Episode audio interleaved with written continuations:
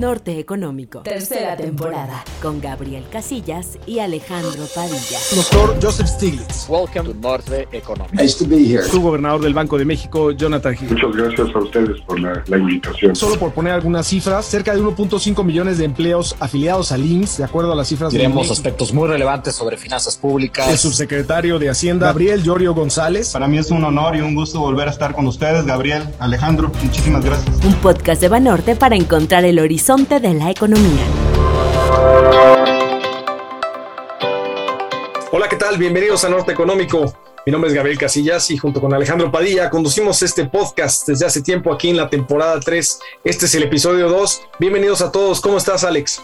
Hola Gabriel, qué gusto saludarte nuevamente esta semana con un nuevo episodio de Norte Económico. También les mando un fuerte saludo a todos nuestros amigos del podcast. En este episodio, nuestros conductores Gabriel Casillas y Alejandro Padilla profundizarán sobre las oportunidades y desafíos de la política monetaria en México y Estados Unidos interesantes, ¿no? Los participantes de los mercados financieros a nivel global están discutiendo muchos temas estos días, pero como que todos están entrelazados y rondan alrededor de tres cosas, ¿no? Uno, la recuperación económica y los riesgos de las nuevas variantes de este coronavirus. Dos, las presiones inflacionarias, sobre todo después de pues tanto estímulo fiscal y monetario a nivel global y las dudas de qué tan transitoria va a ser esta inflación. Número tres, los desafíos justamente de estas políticas económicas, ¿no? particularmente la monetaria, con pues especial énfasis en la estrategia óptima que va a seguir la Reserva Federal de los Estados Unidos, ¿no, Alex? Pues tal como tú comentas, Gabriel, estos tres grandes temas son los que están influyendo en las decisiones de las personas y obviamente pues están detrás del comportamiento de todos los activos financieros que seguimos día a día. Y bueno, pues tomando en cuenta justo estos tres temas que nos comentas, en este episodio hablaremos a fondo de nuestra perspectiva sobre el Fed y Banjico y lo haremos siguiendo cuatro puntos principalmente. El primero, crecimiento global y los riesgos actuales de la recuperación. El segundo, inflación en Estados Unidos y las posibles acciones del Fed. El tercero es la recuperación en México. ¿Cuáles son los desafíos de corto plazo y qué de qué forma pueden estos influir en las políticas económicas actuales. Y el cuarto, pues hablaremos de Banjico y la disyuntiva de la Junta de Gobierno en torno a varios temas, principalmente la inflación. No, pues qué bien, Alex, pues qué bueno que, lo desmenuzas así y sobre todo que vamos a tener este chance de charlarlo tú y yo eh, para todos los que nos escuchan, que va a ser yo creo que una discusión bastante rica. Es buenísimo, comencemos mi estimado Gabriel y con el primer tema eh, sobre crecimiento global y los riesgos que existen actualmente para la recuperación, creo que vale la pena dar un breve repaso, por lo menos de algunos pronósticos que, hemos estado observando, las discusiones que se han tenido en foros internacionales. Y bueno, el, último que hemos tenido eh, ha sido el del Fondo Monetario Internacional, que dio a conocer la actualización de sus pronósticos en el mes de julio. Ahí vimos cómo la economía global se espera que que crezca un 6% para este año, después de una caída de 3.2% en el 2020. Inclusive hasta para el 2022 la perspectiva es bastante positiva de 4.9%. Dentro de esto, Gabriel, me parece que el, el, tema más importante, sobre todo por lo que vamos a estar platicando en relación al Fed, tiene que ver con Estados Unidos. Tanto el Fondo Monetario como el Fed traen 7% de crecimiento para este 2021, después de una muy fuerte caída de 3.5% el año anterior. Sin embargo, no me dejarás mentir que uno de los grandes riesgos que siempre estamos analizando con clientes inversionistas y prácticamente todas las personas que toman decisiones es justo el efecto que puedan tener o los riesgos que representa pues estos nuevos rebrotes del coronavirus como es la variante Delta. ¿Qué opinas, Gabriel? No, claro que sí, Alex, y yo creo que vale la pena aquí enfatizar en dos cosas. Uno, que por el lado del crecimiento, pues en, el, la última tasa de crecimiento que vimos en Estados Unidos, está el segundo trimestre, pues sí tuvimos un crecimiento inclusive un poquito por arriba de lo que salió de manera preliminar, en 6.7%, eh, pero pues recordemos que fue una decepción cuando salió el dato preliminar, ¿no? La gente, los participantes de los mercados esperaban por arriba de 8% el crecimiento trimestral y pues solo fue pues abajo de eso, aunque también hay que ponerlo en contexto, ¿no? Eh, estas cifras, estas tasas eh, trimestrales que, saca, eh, que en Estados Unidos el Bureau of Economic Analysis son anualizadas, ¿no? Entonces, pues en lugar de ver 6.5, 6.7 versus arriba de 8, la verdad es que estábamos entre 1.6 y un 2%. O sea, tampoco es tan, tan grande la diferencia. Y algo muy importante, que el PIB en Estados Unidos ya se encuentra pues 0.8 puntos porcentuales por arriba de niveles de la de prepandemia.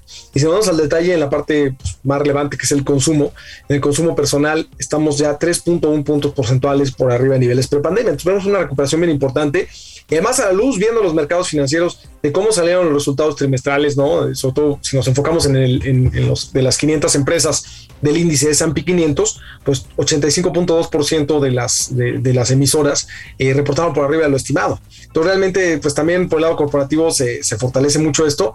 Pero a ver, Alex, un punto bien importante aquí. ¿Estás de acuerdo que con, este optimismo y cómo se han venido todo el año revisando los pronósticos de crecimiento al alza, como que ya llegamos al punto donde yo no veo ya que, por ejemplo, ahora en octubre que estemos en las reuniones del Fondo Monetario otra vez, vayan a revisar eh, los pronósticos hacia arriba, ¿no? Yo creo que ya nos quedamos ahí o inclusive pudiera haber algunos, algunos de estos riesgos que se ven materializando que tú comentaste muy bien, podrían hacer que inclusive eh, pues algunos llegaran a bajar ligeramente tal vez, aunque pensaría más que se pueden quedar, pero creo que de la ola de revisiones a alza ya se acabó. ¿Cómo ves, Alex? Estoy de acuerdo contigo en que este optimismo desmedido que habíamos visto en meses anteriores probablemente va a tener un, freno o, yo le llamaría como un reality check, sobre todo pensando en, en este surgimiento de nuevas variantes. Y si bien no esperamos que los gobiernos vayan a regresar a estrategias de confinamiento, de restricción de movilidad tan estrictas como el año pasado, pues probablemente en la mente de empresas, gobiernos, consumidores, pues veremos algo de cautela conforme va pasando esta nueva oleada del coronavirus. Pero me, llama mucho la atención lo que has comentado, que independientemente de estos riesgos de corto plazo con, con los nuevos brotes del COVID-19, eh, aún así, pues la economía de Estados Unidos se ve bastante sólido y algo que, también vale la pena mencionar, Gabriel, es que ha habido una recomposición de eh, las fuentes de crecimiento en Estados Unidos. Y, me parece que también Jerome Powell fue muy explícito al momento de analizar la actividad económica en eh, el discurso que dio en Jackson Hole. Lo que estamos viendo es que de un consumo de bienes, sobre todo durables, muy importante durante los últimos meses del año pasado y sobre todo la primera mitad de este año, Recientemente hemos visto un mayor impulso por la parte de los servicios, que fueron los sectores más afectados por la restricción de movilidad. Esta recomposición de crecimiento quizás sea pues justo lo que le dé ese impulso adicional para que se mantengan este tipo de pronósticos, ¿no? Entre 6,5 y 7% en Estados Unidos, pero tampoco te da como para revisiones al alza adicionales, justo como tú lo acabas de mencionar, ¿no?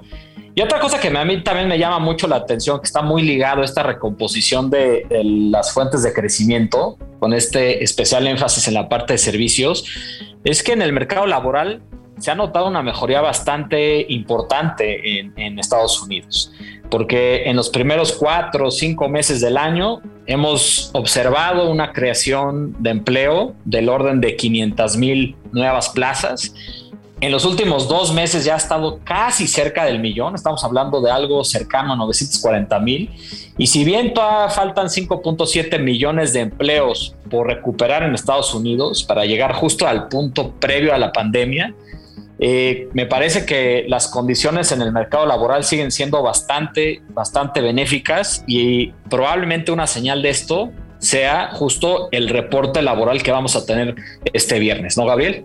Justamente, yo creo que el reporte va a ser muy, muy, muy importante, como cada reporte de empleo es en Estados Unidos, pero yo creo que verdaderamente vamos a tener a todos los participantes de los mercados verdaderamente muy, muy, muy atentos, porque eso podría definir inclusive, eh, pues, cuándo podría empezar este, el Banco de la Reserva Federal a reducir las compras estas de inyección de liquidez, ¿no? Que, que ya hemos visto que, que, pues ya el Jay Powell en, este simposio de Jackson Hole, aunque fue virtual, pues ya comentó que pues sí, sí lo espera que empiecen a hacerlo tan pronto como este año, ¿no?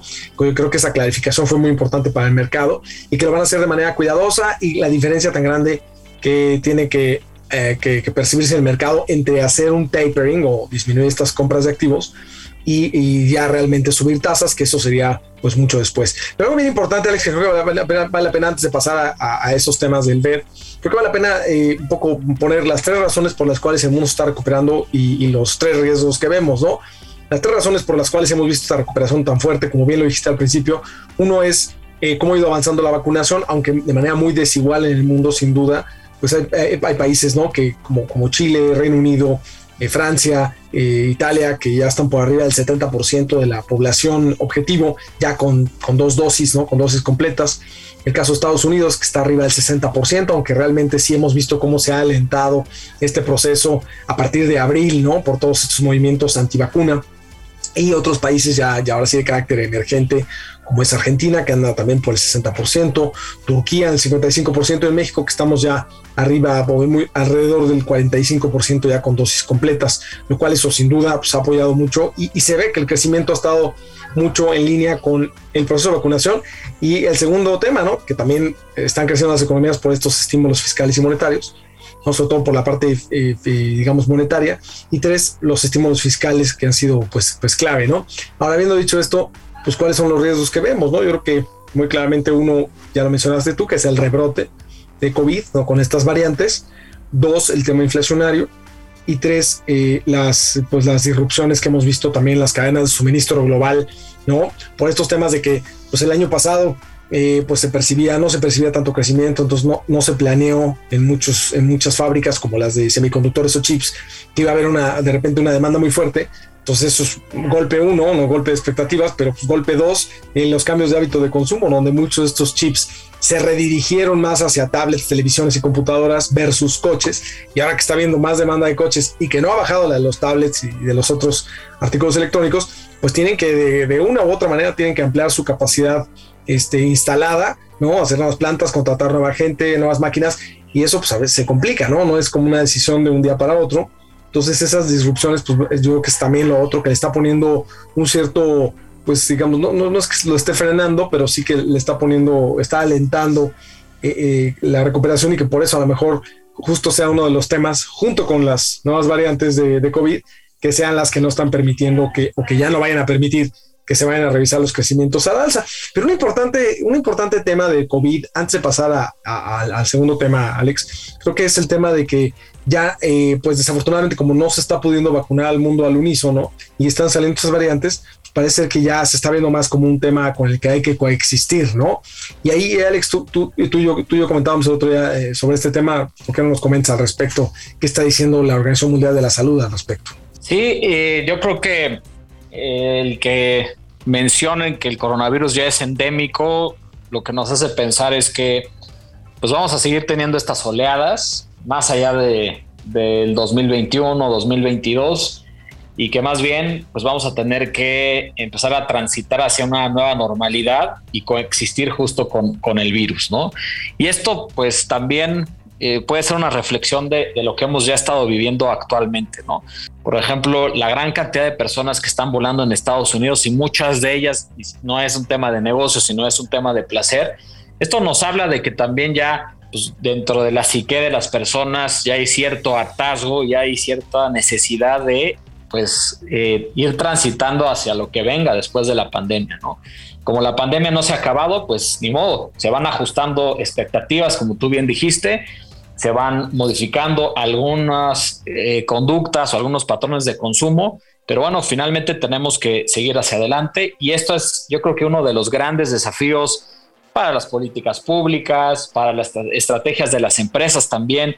¿Qué es lo que viene después de, después de esta fase inicial de, la pandemia? ¿no? Cuando pues veamos que realmente el coronavirus es algo endémico, con lo cual pues, vamos a tener que aprender a, convivir con ello, ¿no? Bueno, si te parece bien, ¿por qué no pasamos al punto número dos, que es uno de los grandes riesgos, que es justamente eh, pues, este brote que hemos visto, pero no de COVID, sino de inflación, y cómo pues está toda esta discusión de, qué tan transitoria puede ser y pues sobre todo que pudiera detonar que la Reserva Federal sea más restrictiva, ¿no? O menos acomodaticia y esto ya sabemos el impacto que tiene en todo el mundo. ¿Te parece bien, Alex? Me parece bien porque es definitivamente uno de los temas que más está moviendo a los mercados financieros y es lo que probablemente más se va a estar discutiendo en los próximos meses. Exacto. Oye, pues para empezar nada más, ¿por qué no eh, platicar un poquito de cómo estamos con respecto, por ejemplo, a el tapering, que es esta disminución de compras de activos que actualmente es de 120 mil millones de dólares mensuales? ¿No? Este que se piensa reducir, algunos dicen entre de 10 en 10, ¿no? Para que ya que se anuncie, cuando se empiece a instrumentar, sea en lugar de 120 mensuales, se compre 110 y luego a lo mejor el siguiente mes 100, luego 90, etcétera. Ese, ese, ese famoso tapering, eh, pues cómo estamos ahora con respecto a lo que pasó después de la crisis de 2008-2009, ¿no?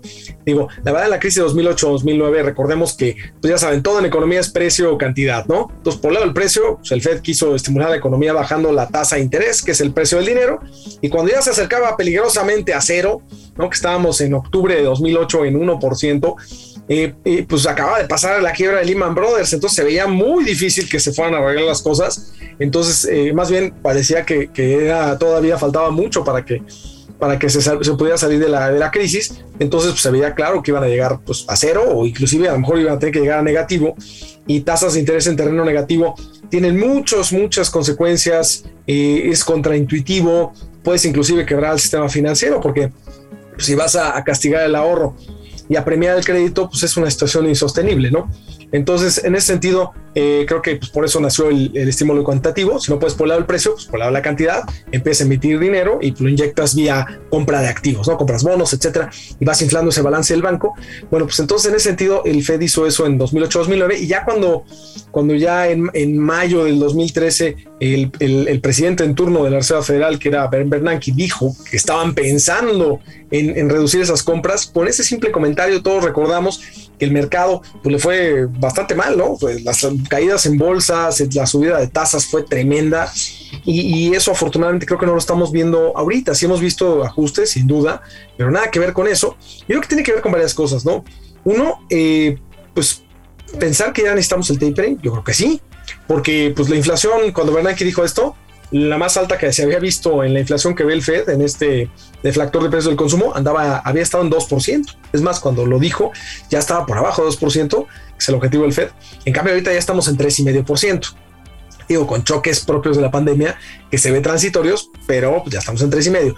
Luego, el otro tema importante, el empleo que tú mencionaste hace rato, el empleo en Estados Unidos a los 17 meses de que había empezado la recesión, que es donde estamos, eh, en el 2008, y 2009, después de esa crisis, estaba todavía el empleo eh, a 5% de los niveles precrisis y además todavía seguía cayendo. En cambio ahora nos encontramos a menos de 4 puntos porcentuales de niveles precrisis y ya vamos, el, valle, o sea, el punto más bajo ya lo alcanzamos hace varios, varios, varios meses y ha venido creciendo. Entonces, en ese sentido, sí está todo puesto para, para que pues ya se dé el tapering, ¿no? En algún momento.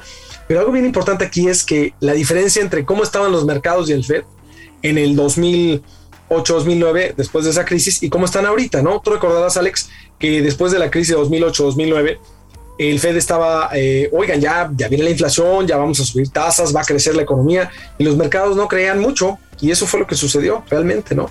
obviamente cuando el Fed cambió y ya dijo que a lo mejor sí pueden hacer tapering, pues el mercado sí se asustó, ¿no? Y por eso vimos esa reacción tan violenta.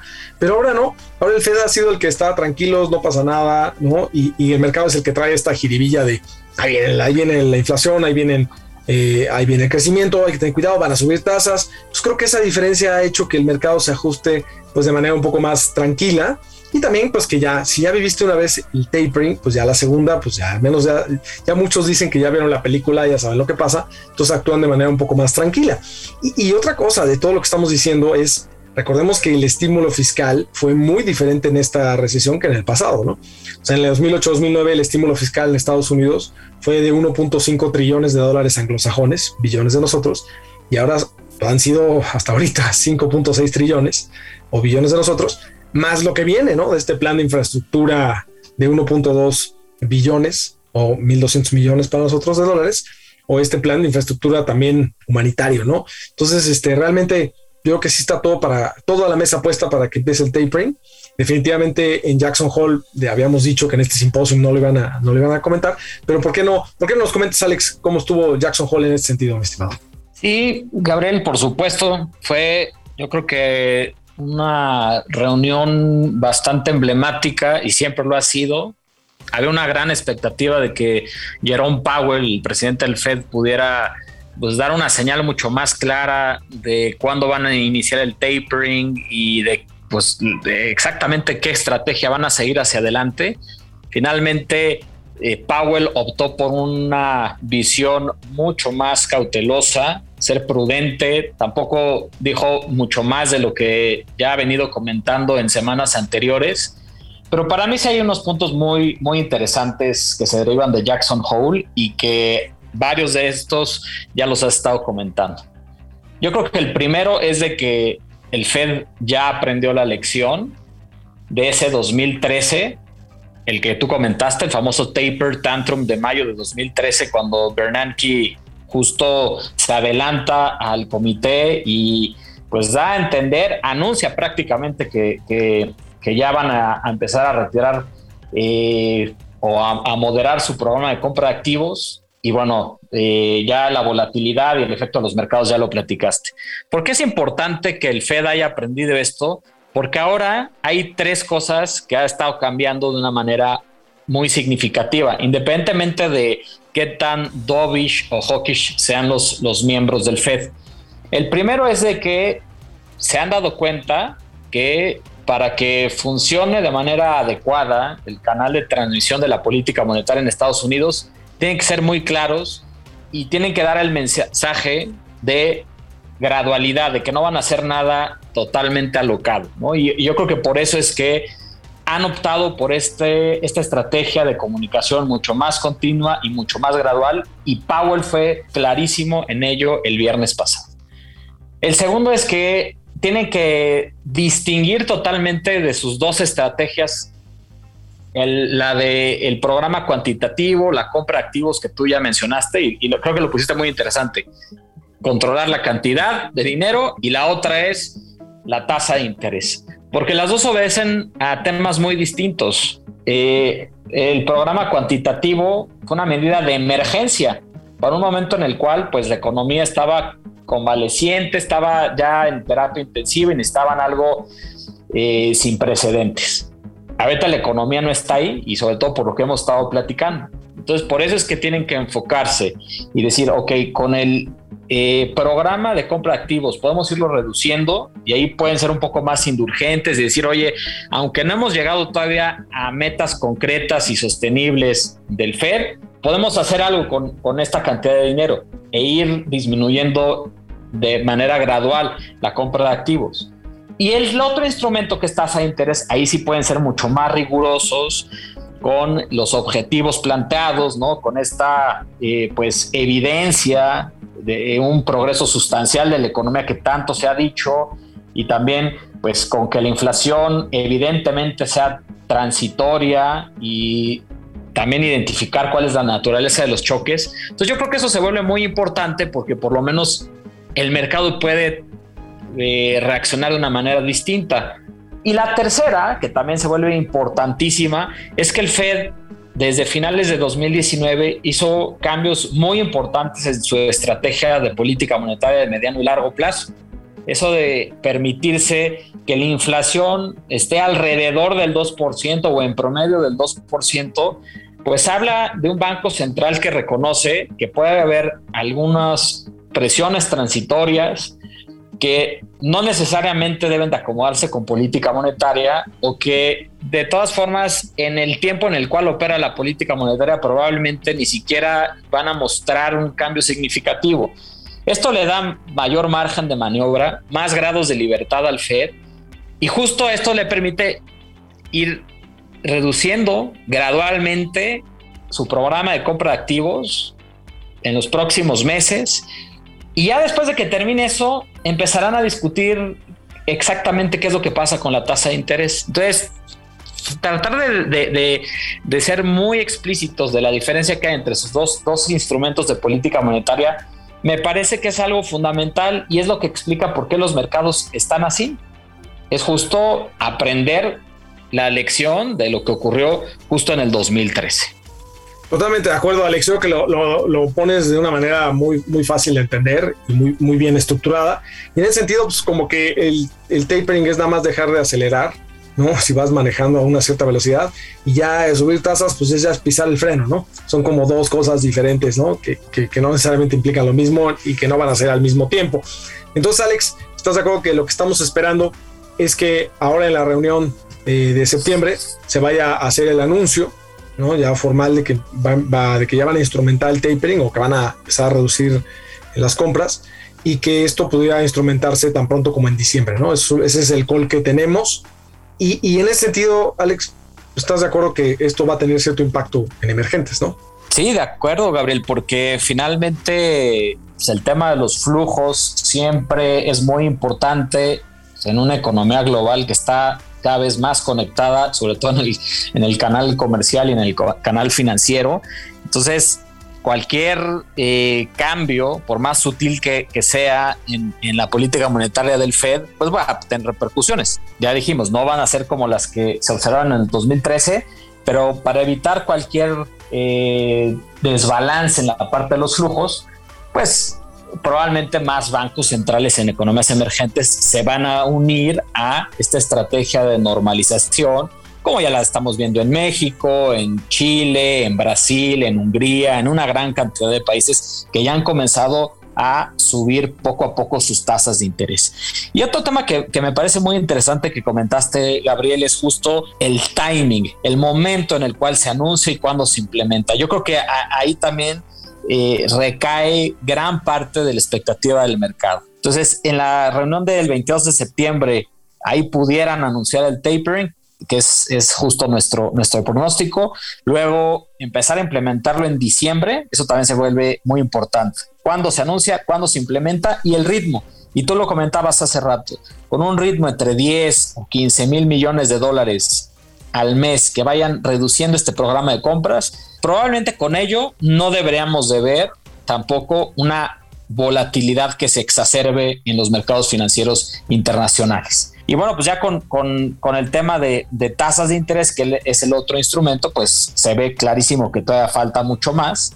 Ahí pensamos que podrá ser entre 2022, finales de 2022 e inicios de 2023. Y ahí, Gabriel, probablemente la gran duda que tienen los inversionistas es pues, a qué punto va a llegar la tasa de interés en Estados Unidos, ¿no? ¿Cuál va a ser la tasa terminal? ¿Llegaremos otra vez a 2.25%, que fue la normalización anterior, o será un nivel menor, ¿no? Y ahí, pues no sé qué, qué opines, Gabriel. Yo creo que esa famosa tasa terminal o neutral o R estrella yo creo, Alex, que pues definitivamente va a estar más baja que lo que se pensaba antes, ¿no? Que era cuatro y medio, 4, 3.75. A lo mejor el nuevo nivel es 3% o 2.75%. Lo que pasa es que ese nivel que normalizaron la vez pasada como que no les dio el tiempo ni el ritmo para normalizar este, ahora sí que completamente, ¿no? O sea, los, agarra, los agarró la, ya una desaceleración y después la pandemia y pues ni siquiera llegamos a normalizar, pero efectivamente yo creo que va a ser un, una R estrella o, una tasa terminal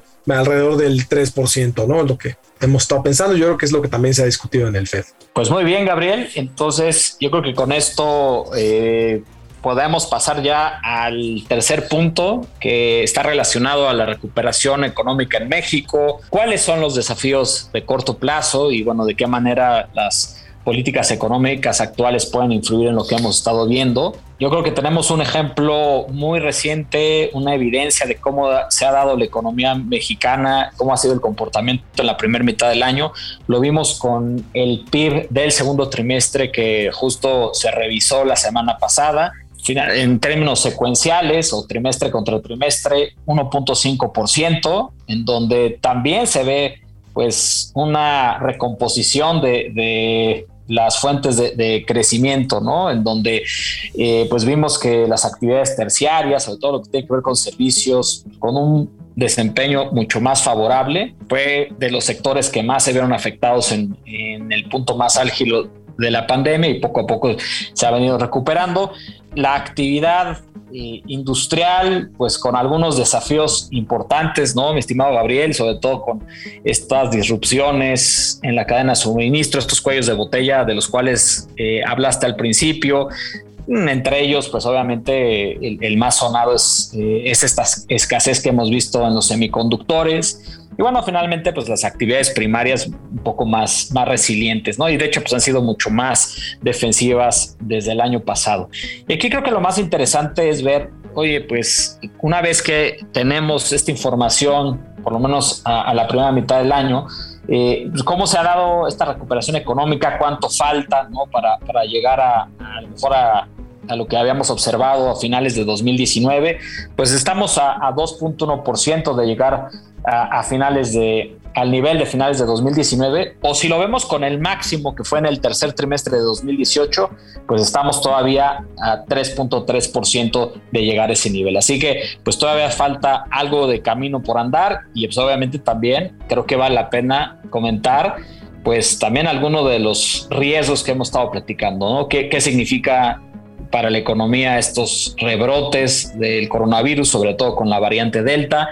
Y sobre todo, Gabriel, pues eh, ya siendo un poco más eh, forward looking, viendo más hacia adelante, no tanto volteando hacia la historia que hemos tenido recientemente, sino para la segunda, lo que queda de la segunda mitad del año para 2022, pues ¿qué, qué es lo que tenemos en términos de pronósticos, mi estimado Gabriel. Exacto, Alex, yo creo que aquí vale la pena, este, nada más complementando lo que has comentado, pues mira, en, lo bueno es que mira, el primer trimestre ya revisado, trimestralmente crecimos 1.1%, ¿no? Que es, pues es alto si tomamos en cuenta que eh, en los últimos 40 años hemos crecido una tasa de 0.5% promedio. En este segundo trimestre, que la, justo de la información más nueva que tenemos, que comentabas, crecimos 1.5%. Eh, ahora en la segunda mitad del año pues, estamos esperando una tasa promedio de 0.7%, ¿no? En, el tercer trimestre 1.8 y en el cuarto 0.5 y eso nos daría esa tasa anual para todo el año, valga la redundancia, de 6.2%, que pues nosotros hemos estado prácticamente todo el tiempo desde inicios del año en la parte más positiva del, del espectro, no pensando que la reapertura iba a ser más rápida y aún así ha sido más rápida de lo que anticipábamos por dos fuerzas, ¿no? La, reapertura per se, y que además ya no hemos contado con estas políticas de confinamiento del lado de, los gobiernos, al igual que pues, en muchas partes del mundo. Y dos, pues este, cómo ha ido permeando estos estímulos eh, fiscales y monetarios de los Estados Unidos, ¿no? que han venido permeando pues vía el impulso a las exportaciones manufactureras, con todos esos este, obstáculos, con esta que hemos tenido ahora con la falta de ciertos insumos por esta disrupción de la cadena de suministro de la que hablábamos y también este, ha venido eh, permeando vía las remesas, ¿no? que han impulsado el consumo. Ya las remesas son 3.8% del PIB. Eh, nunca habíamos visto claramente que fuera tan importante para, para la parte del PIB y del consumo per se. Y tercero, pues también vía el turismo, que hemos visto ya una recuperación bien importante, ¿no? De cómo vimos las cosas eh, en estos meses el año pasado. Y, bueno, pues sí, la recuperación está siendo desigual, pero los sectores pues, más afectados por la pandemia se han recuperado. Por ejemplo, si vemos así sectorialmente, pues vemos como ya, obviamente, sectores como el de salud, ¿no? O el de, el de apoyo a los negocios o servicios inmobiliarios, pues realmente, pues, en salud nunca estuvo en contracción obviamente por, las, por consecuencias tristes, ¿no? Porque se han demandado más servicios de salud justamente por la pandemia. Pero bueno, pues eso es, de los sectores. Pero por ejemplo, en el caso de apoyo a los negocios o el caso de servicios inmobiliarios, también yo creo que te hablan de, esta, de estos cambios de paradigma de COVID, donde ahora las personas que pues vivían a lo mejor pagando en un departamento pues chico, pagando a lo mejor una renta alta cerca de su lugar de trabajo, hoy por hoy con que se ha normalizado el teletrabajo, home office, pues pueden irse a rentar algo más grande o más barato o inclusive comprar aprovechando las tasas bajas este, en los suburbios de las ciudades o en otros lugares y porque puede trabajar desde ahí de manera a lo mejor mucho más cómoda. Pues hemos visto también eso. Luego si ya bajamos en, los sectores y nos vamos más hacia transporte o construcción que estuvieron fuertemente este, también eh, impactados, realmente después de estar en niveles del 40 o 50% de la actividad económica con respecto al pico más reciente, pues ya, por ejemplo, construcción ya está al 85%, ¿no? ya cada vez más cerca de niveles eh, pre-COVID y de este último pico. Y en el caso de, transporte también ya estamos arriba del 90%, ¿no? O sea, se ha habido una reactivación bien importante. Y los más afectados, que son hoteles y restaurantes, o las actividades de esparcimiento, que pues hoteles y restaurantes estaban pues, prácticamente alrededor del 50% en el primer trimestre con respecto al último a niveles pre-COVID, y del último pico, eh, ahorita estamos al 75%. Así ha habido una recuperación bien importante del primero al segundo trimestre y las actividades de esparcimiento también de estar por abajito del 50% están en 54.3%. O sea, todavía, todavía ahí sí les falta, falta bastante por, por, por mejorar para que puedan llegar a niveles pre-pandemia y, y, del tercer trimestre de 2018, pero pues ha habido una recuperación importante. Y a nivel geográfico, pues sí vemos que eh, pues entidades federativas que, que, han estado, que se pudieron conectar rápidamente con toda la actividad económica de Estados Unidos, con esta cadena de suministro, sobre todo de manufacturas, como es el caso de Baja California, pues está ya cinco puntos porcentuales por arriba de pre-COVID. Esto es al primer trimestre, porque todavía no se ha, eh, pues todavía no hemos visto la cifra del segundo trimestre del ITAE. Eh, o estado el estado de Tabasco también por arriba, ahí en mucho por el tema de los proyectos eh, prioritarios de, de, del presidente, ¿no? Del gobierno, son la, la refinería de Dos Bocas y el Tren Maya.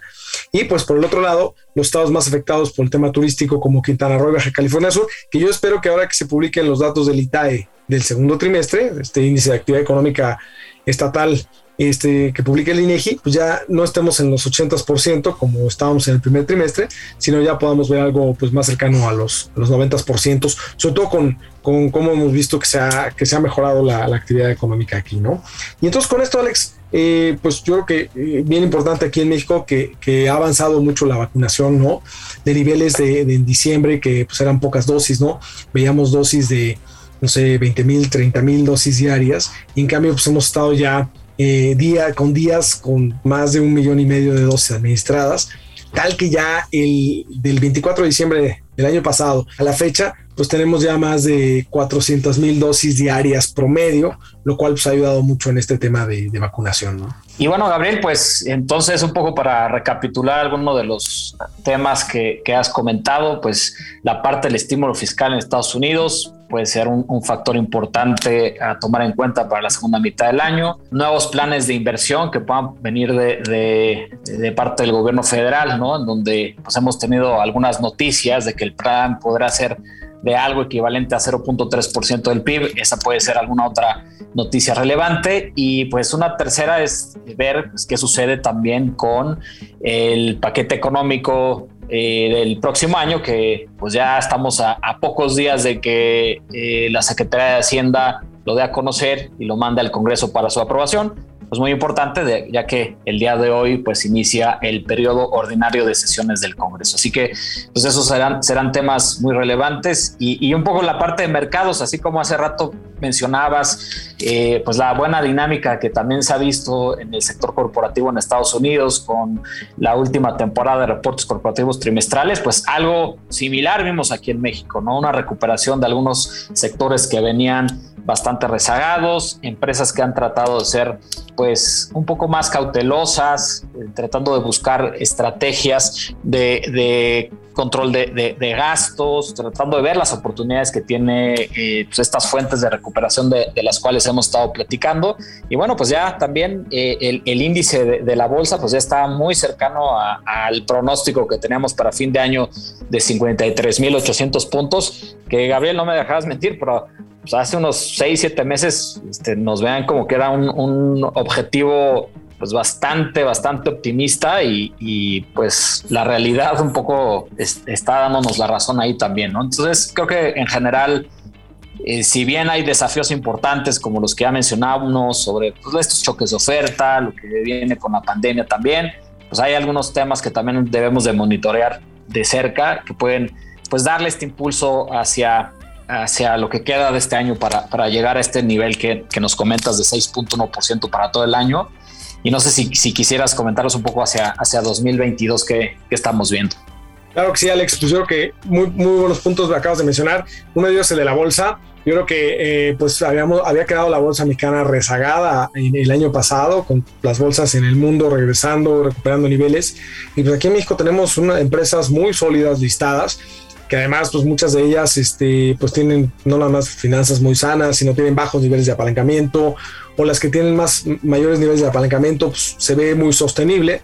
Y además pues muchas sus ingresos ni siquiera dependen nada más de, de nuestro país, está más diversificado, entonces yo creo que ese, ese vamos, esa divergencia que había pues, se fue, se fue afortunadamente reduciendo desde finales del año pasado y este año hemos visto cómo la bolsa mexicana ha, ha ido este, acompañando a, a las bolsas en otros lugares del mundo que pues ya estamos muy cerca de nuestro objetivo, como bien comentaste, ¿no? Y, algo bien importante aquí es que hacia 2022 no estamos esperando un crecimiento del PIB de 3%, que tiene mucho que ver con que todavía pues faltan, faltan sectores que reabrirse, ¿no? Eso es un punto importante. Y dos, que pues todavía faltan estímulos fiscales en Estados Unidos que, empiecen a funcionar y que pues pensamos que van a seguir permeando hacia México en este sentido, junto con estos, estos programas de inversión y, y más claridad en torno a la, a, la, reforma fiscal que plantea este, el gobierno. Entonces creo que todo eso pues brindará confianza y podamos crecer eh, más el año que entra. Y yo creo que Alex, en este sentido, yo creo que podemos este, entonces ya pasar al último punto de discusión, ¿no? Que es, bueno, ¿qué pensamos que con todo esto, pues, cómo se va a ver la inflación en México, cómo se está viendo, qué tan transitoria puede ser y, y en ese mismo sentido,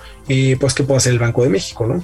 Entonces, aquí nada más, si me poner un, par de puntos aquí en la mesa y, la discutimos para, para, terminar nuestra discusión de hoy. Pero yo creo la, la inflación en México sí, sí ha sido alta. Sabíamos que iba a ser alta, sabíamos que en, este, en abril, en mayo, podíamos ver una inflación anual alta y era normal por efecto de base de comparación. Pues el año pasado, en esos meses, abril y mayo del 2020, en plena pandemia, con millones de restricciones, pues prácticamente los boletos de avión pues, estaban en cero, ¿no? Muchos servicios que realmente ya nos estaban demandando, pues estaban eran muy bajos, entonces eso te generó un efecto de base de comparación. El tema es que en lugar de nada más haber sido uno o dos meses que estuviera la inflación con este efecto de base de comparación alto, eh, permaneció ahí, ¿no? Entonces yo creo que esa persistencia que hemos visto en la inflación en México, que ha sido un poco más persistente que en otras partes del mundo, en parte yo creo que explicada porque pues en, otros lugares hubo apoyo, apoyo gubernamental eh, fiscal, sobre todo a las empresas, ¿no? Entonces, cuando las personas ya ahora salen a demandar productos y servicios, las empresas pudieron sobrevivir gracias a este apoyo fiscal. En cambio, en el caso de México, pues al haber un apoyo fiscal eh, pues muy, muy pequeño, que digo, nos ha, tenido este, efectos muy positivos, ¿no? En mantener la calificación crediticia por arriba de grado de inversión, eh, etcétera, este, que, que inclusive en el tipo de cambio hemos visto beneficios por eso también, pero por el otro lado, pues sí, eh, pues estamos teniendo más persistencia en la inflación porque pues muchas, em, ahora que acá se empiezan a, en México, se empiezan a demandar ciertos productos y servicios, pues muchas empresas desaparecieron, quedan menos y pues pueden transferirle de manera más fácil al consumidor, ya sea porque quedaron menos empresas o porque tienen que reiniciarse otras y pues es más fácil transferirse los mayores costos al, consumidor. Entonces yo creo que va a ser un poco más persistente y yo creo que por eso en ese sentido creo que el Banco de México pues ya empezó a actuar este, al principio de una manera eh, sorpresiva para los mercados en junio, pero ya lleva dos alzas de tasas de 25 puntos base. Entonces de la tasa que terminó el ciclo de bajas de tasas en 4%, eh, pues ya estamos en 4.5% y en ese sentido, pues conforme vemos la inflación más persistente y como hemos visto los mensajes de la Junta de Gobierno, ¿Qué estamos esperando hacia adelante, estimado Alex? Pues que Banjico continúe con, con alzas de tasas. Quedan tres reuniones en el año. El 30 de septiembre, 11 de noviembre y 16 de diciembre y probablemente pues las condiciones van a estar ahí para que Banco de México siga con el incremento de tasas para terminar el año con, con una tasa de interés objetivo de, de 5.25%. Dos decisiones previas de incrementar la tasa de interés, pues tuvieron dos de cinco miembros disidentes, es decir, fue una votación bastante dividida, lo cual pues le mete un factor de incertidumbre bastante importante sobre cuál puede ser la conducción de la política monetaria hacia adelante. Yo creo que es una duda que todos tenemos y que eh, en el mercado también se ha estado reflejando. Eh, los miembros que votaron a favor del alza, Alejandro Díaz de León, Irene Espinosa, Jonathan Heath, bastante preocupados por lo que está pasando con la inflación. Eh, en la discusión sobre la dinámica de inflación, pues creo que el debate se centra en qué tan transitorio puede ser y también pues la naturaleza de los choques, ¿no? Y obviamente pues ahí existe el, riesgo de que las presiones que hemos visto en, en los últimos meses pues puedan contaminar o puedan generar riesgos adicionales en la formación de precios. ¿no? Creo que esa es un poco la visión que tiene el ala hawkish de, Banco de México. Hawkish son aquellos, se, le dice siempre a aquellos miembros de un banco central que están dispuestos a, incrementar tasa de interés, ¿no? Y, bueno, por el otro lado, pues la subgobernadora Galia Borja y el subgobernador Gerardo Esquivel con eh, una postura más prudente sobre la inflación, eh, también advirtiendo que hay una eh, recuperación, pero con riesgos hacia adelante. Entonces, no, no está tan claro cómo se va a ir enfrentando este, esta discusión entre los miembros de la Junta de Gobierno. No la tiene nada fácil, Gabriel. Pero pues nuestra, nuestra visión es que pues, el, desempeño de la inflación continuará con esta complejidad de la cual ya he estado hablando, ¿no? Por eso es que tenemos 6.1% para este año. Para el siguiente año ni siquiera traemos una convergencia, lo tenemos al 4%.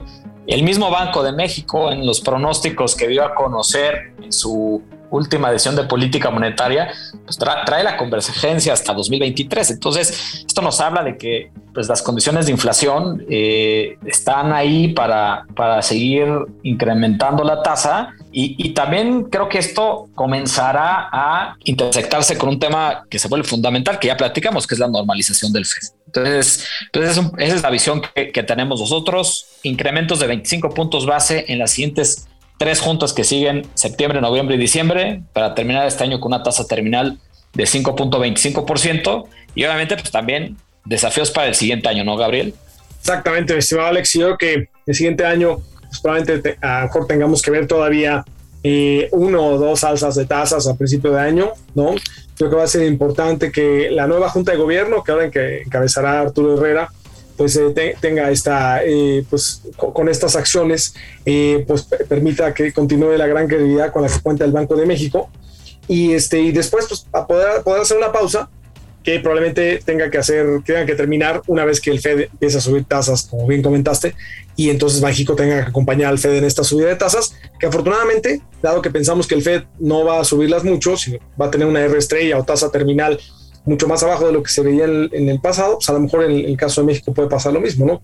Que México no tenga que subir tanto las tasas, habiendo ya reforzado la política monetaria en un primer ciclo, ¿no? Este, yo creo que eso, eso va a ser bien, bien relevante. A lo mejor la tasa de México pues termina, este, no, vamos, no va a terminar en 8.25%, que es de donde veníamos, sino en, en, a lo mejor 100, 125 puntos base por abajo, ¿no? Y Alex, si te parece bien, ¿por qué no podemos pasar ya a la, al tema de la recomendación, a, reserva de que quieras comentar algo, algo más? Gabriel, me parece excelente, con todo gusto. ¿Qué, ¿Qué, quieres recomendarnos en esta ocasión, mi estimado Gabriel? Pues mira, este, creo que ahora sí voy a ser muy economista, pero ahorita que estamos viviendo una recuperación de un ciclo económico pues muy relevante, ¿no? Este, y, y, la verdad es que se publicó un libro relativamente reciente que se llama Business Cycle Economics, ¿no? De Todd Noop este, este libro, este, que es pues, Economía de los, de los ciclos de negocios, se publicó en 2015 y pues la verdad dedica la mitad del libro un poco a por qué estudiar los ciclos económicos, la importancia, cómo medirlos, ¿no? Cómo saber cuándo empezó y terminó las recesiones, etcétera, y cuáles son las teorías que hablan de por qué se dan estas fluctuaciones que siempre se dan, ¿no? O sea, no son, no son regulares, no es que pasen cada tres años ni cada cinco, no hay una frecuencia exacta, pero lo que sí es que siempre pasa, sí son recurrentes, ¿no? Entonces, ¿cómo, cómo ver esto a, la luz de las metodologías que hay ahorita? Y en la segunda parte del libro te menciona los diferentes casos que ha habido, ¿no? En Estados Unidos, los diferentes ciclos, en Europa, en Asia, en América. Entonces, me parece un libro que es muy interesante y muy adecuado para la época. Y además, lo que me gustó mucho, Alex, es que luego estos libros son muy técnicos y este, eh, o sea, no, no es que se baje y le quite seriedad técnica, pero lo platica muy bien, es más como platicado, eh, entonces, en ese sentido, creo que puede estar mucho para, para cualquier audiencia, no necesita ser uno economista. me parece un, buen libro, mi estimado Alex. Y Gabriel, si me permites hacer una recomendación de tu recomendación, espero que no suene como la segunda derivada o algo así muy, muy, nerd, pero bueno, hay que recordarle a, las personas que nos escuchan que también tenemos un par de podcasts que hicimos justo sobre, sobre temas de, de ciclos económicos. Yo creo que, que son dos eh, episodios que explican muy bien lo, que sucede con los ciclos económicos, la importancia. Uno pues, habla un poco más de la teoría. Ese, eh, pues ya hasta yo lo he dejado en algunas clases eh, para, para, que los alumnos lo estudien. Hay muchos clientes inversionistas que también les, les fue sumamente útil. Y el otro que tiene que ver con, pues, este comité que tú estás ahí sobre el, fechado ciclos económicos en México, que también es un episodio, me parece sumamente interesante. Muchísimas gracias, Alex. Oye, pues te agradezco la recomendación eh, de la recomendación y pues ¿Qué, recomendamos de vino? Me gustaría recomendar uno, eh, que, no, que no es vino, es un licor. Pero y podemos recomendar dos si quieres, Alex. Pero ¿estás de acuerdo que ahorita para las tardes de lluvia se antoja a veces un whisky Entonces, este, he, estado eh, probando diferentes de, de, que son de una sola malta, ¿no? de la parte alta de Escocia, este, de, de, los Highlands, ¿no? la parte alta de, Escocia. Y la verdad es que uno que, que me ha gustado bastante es Glenmorangie. Y, y, este whisky, la verdad es que lo padre es que tiene, desde los que tienen de 12 años son muy buenos y tiene diferentes versiones, ¿no? Que lo, lo están añejando en diferentes tipos de barrica, ¿no? Los han añejado en barrica de que previamente añejó ron y entonces le llaman Quinta Ruban y pues este se hace muy rico porque es un whisky que no es muy ahumado. A mí en lo personal no me gustan que sean muy ahumados. Me gustan más los que son más como cremosos. Pero pues este, esto que lo estén, digamos, añejando en barricas que añejaron previamente otros licores, le da, le da un toque bien interesante. Este, tienen, tienen otro, por ejemplo, que está este, añejado en, barricas eh, que añejaron estos vinos de postre francés, Sauternes, eh, que también le dan un toque un poquito más dulzón al whisky. Y así hay varios, ¿no? Entonces, la verdad es que creo que hay, hay una variedad bien interesante eh, del mismo, el mismo whisky, que, que la verdad está, se, se, antoja rico para estar leyendo en las tardes de lluvias, mi estimado Alex. Es una excelente recomendación, mi estimado Gabriel. A mí me encanta el Glen Morangi y estoy seguro que, que es, las personas que, que ya lo han probado definitivamente secundarán tu recomendación y los que no, pues los invitamos, ¿no?